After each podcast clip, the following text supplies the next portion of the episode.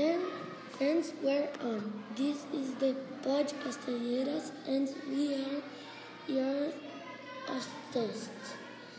I am Guilherme, eh, Guilherme, and these are my friends Manuela, Pedro, Clemente, and Giulia.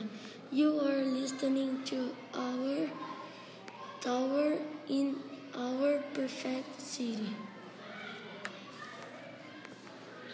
In my city, in my city, there is a drugstore, police station, and a police car. My city has a police police station in, in front of the drugstore and the police car.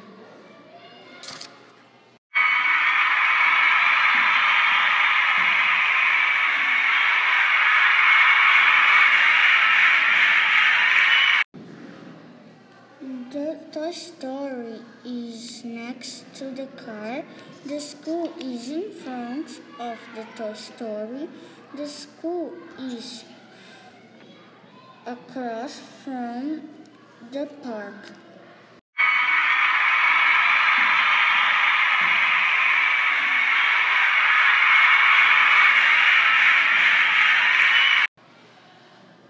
The hospital is next to the bus stop. The bus stop is between the hospital and the zoo. The zoo is behind the supermarket. There are cars in my town. The, the car the car is next to this car is next to the supermarket. The zoo is next to the bus stop.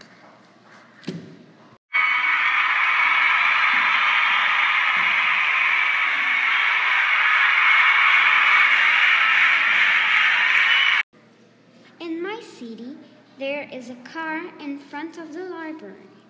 There is a shopping across from the restaurant. The bank is across from the library.